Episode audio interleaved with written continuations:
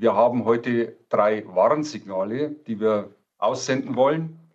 Das Warnsignal Nummer eins, kein Klimaschutz ohne Verkehrswende.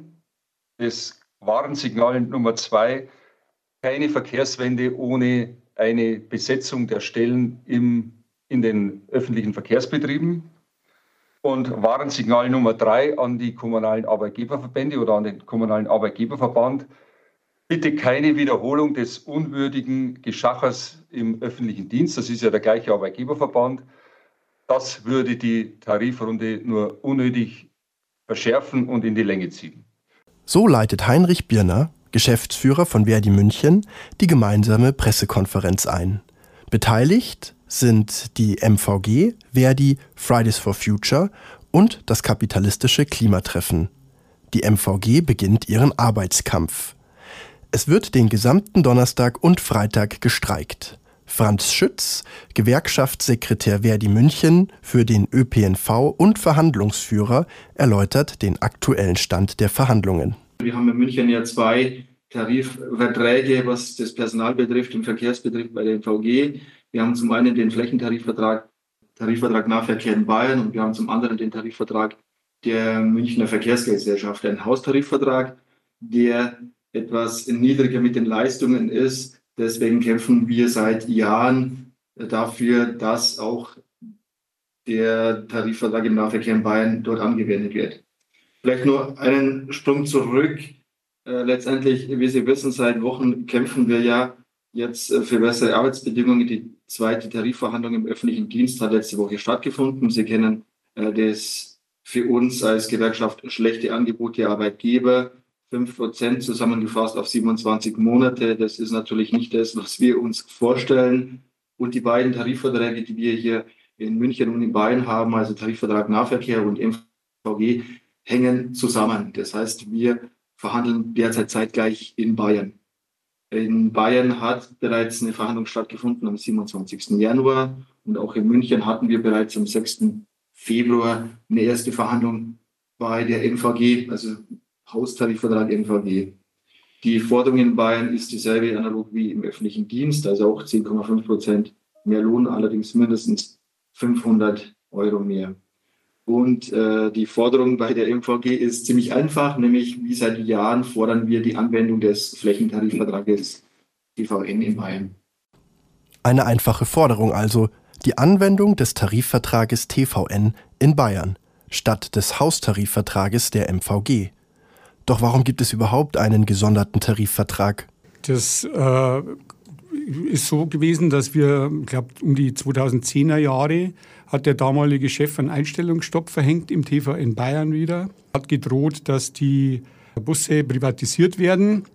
Und in dem Zusammenhang hat man sich damals entschieden zu sagen, ja gut, wir wollen, wir müssen die Arbeitsplätze kommunal halten ähm, und hat dann eben einen Haustarifvertrag gemacht, der im Grunde von den Grundzügen ähnlich ist, aber natürlich trotzdem äh, Unterschiede macht. Zum Beispiel dann nach sechs Jahren Schluss sozusagen mit der Weiterentwicklung vom Lohn oder es ist eine geringere Sonderzahlung und ein ganz großer Teil ist die Altersvorsorge, die anders mhm. ist. Und das ist eben ein ganz ein großes Thema, die die Unzufriedenheit bei den Kolleginnen und Kollegen äh, schürt. Äh, verschiedene Tarifverträge und das ist in einem Unternehmen, das ist einfach, im Übrigen gibt es ja auch das im TVN und TVV teilweise noch, ne, oh ganz äh, kompliziert. Dabei geht es auch um die Unterfinanzierung des MVGs. Denn soll eine Verkehrswende gelingen und die Klimaziele erreicht werden, geht es nicht nur um den Ausbau, sondern ebenfalls um die Sanierung. Cornelius Müller, Betriebsratsvorsitzender der MVG, erläutert. Also die Situation nochmal aus, aus dem Betrieb, als, Betriebsratsmitglied. Äh, ähm, wir haben ja die Situation, dass der ÖPNV noch lange nicht das Hauptverkehrsmittel ist in den Städten, so auch in München. Das Ziel ist aber ja, die Verkehrsleistung im ÖPNV-Sektor eigentlich zu verdoppeln, auch letztendlich um den Klimazielen gerecht zu werden. Äh, wir sind aber da, äh, sage ich mal, äh, ja, das Ziel war innerhalb des von zehn Jahren ungefähr zu schaffen. Äh, bis 2030 durch die Pandemie jetzt etwas verschoben. Äh, nichtsdestotrotz ist die Ausgangssituation heute schon, dass wir nicht genug Geld haben, um alle notwendigen äh, Maßnahmen zu finanzieren. Und wir reden ja, das ist ja bekannt in München, nicht nur von einem Ausbau von Verkehrslinien, also neue Straßenbahn- und U-Bahn-Linien, sondern wir reden ja vor allen Dingen auch von einem Sanierungsthema, dass die ganzen U-Bahnhöfe saniert werden müssen zum Beispiel äh, und auch viele andere Infrastrukturanlagen. Und dazu kommen natürlich äh, steigende Betriebskosten, nicht zuletzt jetzt durch die Inflation, aber auch unabhängig davon ähm, wird sozusagen ja alles äh, auch teurer, gerade auch wenn man darüber redet, dass man die Berufe attraktiver machen will, was wiederum ja auch notwendig ist, um überhaupt noch Personal zu finden.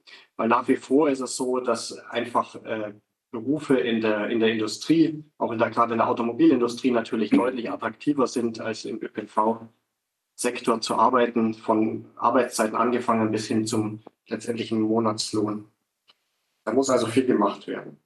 Und wir haben auch ja aktuell die, die Zahlen aus dem Bund, äh, vom Verband der Verkehrsunternehmen, ähm, war gestern auch im Spiegel ein längerer Beitrag, dass ja eigentlich eine Verdoppelung der Betriebskosten prognostiziert wird, wenn wir wirklich die Verkehrswende mit Ausbau des ÖPNV-Sektors schaffen wollen. Das heißt, äh, das wird gern vergessen, wir reden ja nicht nur über die Kosten für Bauwerke und für Schienen, sondern wir reden ja gerade auch über die Kosten für den täglichen Betrieb das heißt Werkstätten, Fahrzeuge und Personal. Der für den Betriebsrat freigestellte Busfahrer Alfred Köhler gibt konkrete Einblicke in den schlechten Zustand der Anlagen. Äh, in den Werkstätten haben wir Situationen, dass wir zum Beispiel in München in der technischen Basis ähm, eine Werkstatt haben. Da haben wir im Sommer, wenn es stark geregnet hat, Wassereinbrüche. Äh, und zwar so schlimm, dass der Strom abgeschaltet werden musste, weil dafür Mitarbeiter sonst Lebensgefahr geherrscht hätte. Wir haben einen äh, Busbetriebshof, einen alten, der Vorgänger von Mosach, jetzt neu, der, der, da ist die Statik der Halle, die musste abgestützt werden. Äh, ebenso in der Ständlerstraße, Automatenwerkstatt, da musste man auch den, die, den Hallen, das Hallendach äh, sozusagen, musste man die Halle räumen, weil die einsturzgefährdet war. Wir haben in einem anderen Bereich in der Einsteinstraße das Problem, dass dort äh, immer wieder Wassereinbrüche von den Abwassersystemen von oben von der Decke tropft. Also insgesamt einfach nur, dass man mal sieht, was, was heißt denn das? Arbeitsverdichtung äh, haben wir zum Beispiel im, im, in den Leitstellen, wenn die Kolleginnen und Kollegen morgens ausrücken von 4 Uhr, da betreut einer so die, sozusagen die ganze Oberfläche. Also der legt kaum das Telefon auf, äh, dann klingelt es schon wieder, weil halt immer irgendwo was zu regeln ist und gemacht werden muss. Da ist nur eine Person in der riesigen Leitstelle. Dafür zuständig. Ach. Es sind schon mehrere Personen, aber für diesen Part ist einer, äh, leider nur einer zuständig, der heute halt, äh, schon sehr hart gefordert ist äh, äh, morgens. Ne? Und bei den Fahrerinnen und Fahrern ist es auch so. Infrastrukturthemen. Ähm, wir haben es ja Gott sei Dank immer noch und ich hoffe auch noch längere Jahre, äh, dass wir nämlich Menschen haben und Menschen müssen halt nicht nur trinken, sondern das, was sie trinken, müssen sie auch wieder loswerden. Und da brauchen wir halt auch die entsprechenden Örtlichkeiten dazu. Mhm. Und auch da muss man dran denken, das ist auch nicht immer der Fall. Viele haben das nicht auf dem Schirm, weil jeder, der damit kein Problem hat, jederzeit und überall auf die Toilette zu gehen, wenn er will, äh, äh, sieht das Problem nicht. Wenn man das aber nicht mehr kann, dann weiß man erst, ähm, sozusagen, wenn ich trinken muss, nach Örtlichkeit, wenn ich weiß, wann ich auf die Toilette komme, dann weiß man erst, wie schwierig das, das ist. Bei Frauen ist das nochmal ein zusätzliches Thema. Doch wer finanziert die Infrastruktur eigentlich? Schließlich macht die MVG keine Gewinne. Man hat das immer getrennt, die Infrastruktur vom äh, eigentlichen Betrieb. Das war äh, ja die Sache, die gemacht wurde in den letzten Jahren, weil natürlich der größte Kostenfaktor die Infrastruktur ist, die bezahlt werden muss. Und die, äh, ja, die muss halt jetzt, es wird auch in Zukunft im Übrigen nicht mehr funktionieren, man muss das wieder zusammenführen. Und das ist eben jetzt genau die Frage, die wir auch mit dem Thema Verkehrswende haben. Wer finanziert es denn? Weil wir müssen ja nicht nur sozusagen jetzt die Verkehrswende in Zukunft finanzieren, sondern wir müssen jetzt 20 Jahre äh, Kaputtsanierung aufarbeiten mhm. und äh, auch die Gelder flüssig machen. Hinzu kommt die angespannte Personalsituation. Ja, das ist immer ein bisschen schwierig zu sagen, wie viele offene Stellen es genau sind, weil es sehr stark äh, variiert äh, von Monat zu Monat. Aber wir haben äh, also im Fahrdienst ja also sicherlich äh, an die 100 Stellen momentan, die wir offen haben und die besetzt werden müssen, weil wir halt auch die, die hohe Demografie haben. Also wir haben ein sehr hohes Alter. Die Kollegen müssen ersetzt werden. Ähm, ich habe heute Morgen ein kurzes Gespräch geführt. Also es war wohl im letzten Jahr so, dass da haben 30 äh, Leute also aufgehört äh, aus verschiedenen Gründen, die man ersetzen hätte müssen. Das haben wir aber auch nicht geschafft. Also uh selbst diese 30 hat man nicht auffüllen können. Da ist eben auch nochmal dann das Thema, es geht ja dann nicht nur die, die gehen aufzufüllen. Wenn ich eine Verkehrswende haben möchte, dann muss ich natürlich auch nochmal äh, zusätzlich Personal einstellen. Und das oh. ist für München auch gar nicht zu wenig, wenn man bis zum Jahr 2030 30 Prozent ÖPNV-Anteil haben will, dann weiß ich jetzt zufällig die Zahl für die Busfahrer auswendig, dann bräuchte man zu denen, die jetzt ersetzt werden müssen, weil sie in Rente gehen, nochmal 1225 Busfahrerinnen und Fahrer bis zum Jahr 2030, die eingestellt werden müssen, damit wir diese 30 Prozent erreichen würden. Also wir haben eigentlich alle Bereiche. Wir haben äh, ähm, die klassischen Kfz-Mechatroniker, äh, mittlerweile Elektroniker. Also es, es, fehlt an allen Ecken und Enden. Wir können in den Werkstätten ist es so, dass wir Geschichten haben, die nicht mehr besetzt werden können, weil einfach Kolleginnen und Kollegen fehlen. Mhm. Oder auch Stellen äh, nicht besetzt werden können. Äh, das ist eine große Schwierigkeit, wenn, wenn natürlich die Kolleginnen und Kollegen aus der Werkstatt die Fahrzeuge nicht warten können, dann stehen die morgens den Fahrern nicht zur Verfügung.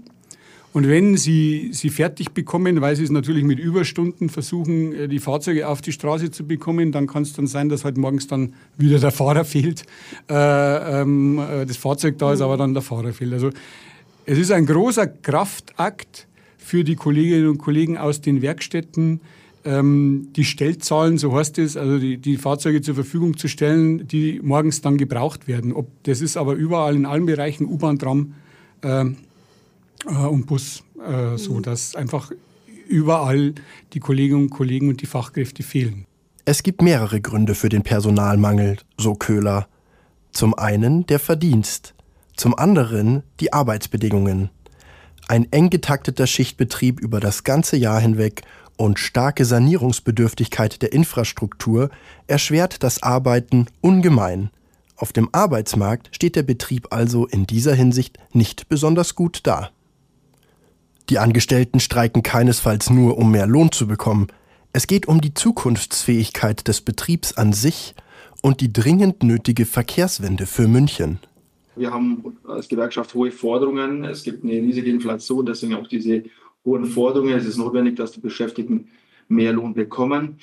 Haben wir auch außergewöhnliche Zeiten. Diese außergewöhnliche Situation heißt für uns, dass wir jetzt eben den Druck maßgeblich verstärken werden. In dieser Woche äh, wird es zu Streiks kommen. Ich werde es gleich konkret jetzt äh, sagen, wie die Situation ist. Und deswegen werden wir jetzt den Druck massiv verstärken, um auf den Arbeitgeber hier in München Druck zu machen und auf die Arbeitgeber insgesamt. Ich möchte auch gleich nochmal darauf hinweisen, dass wir mit diesen Streiks nicht nur unsere Tarifforderung verfolgen, sondern wir letztendlich auch Druck auf die Politik machen, um die notwendige Finanzierung des ÖPNV zu gewährleisten. Also ohne die Finanzierung des ÖPNV, wie schon erwähnt wurde, es nicht gelingen, dass die Verkehrswende stattfinden kann.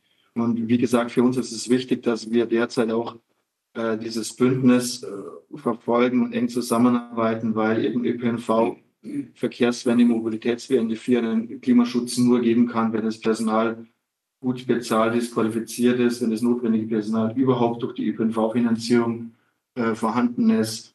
So kann es im Verkehr überhaupt zu einem Klimaschutz kommen. Deshalb wird die MVG am Donnerstag, den 2.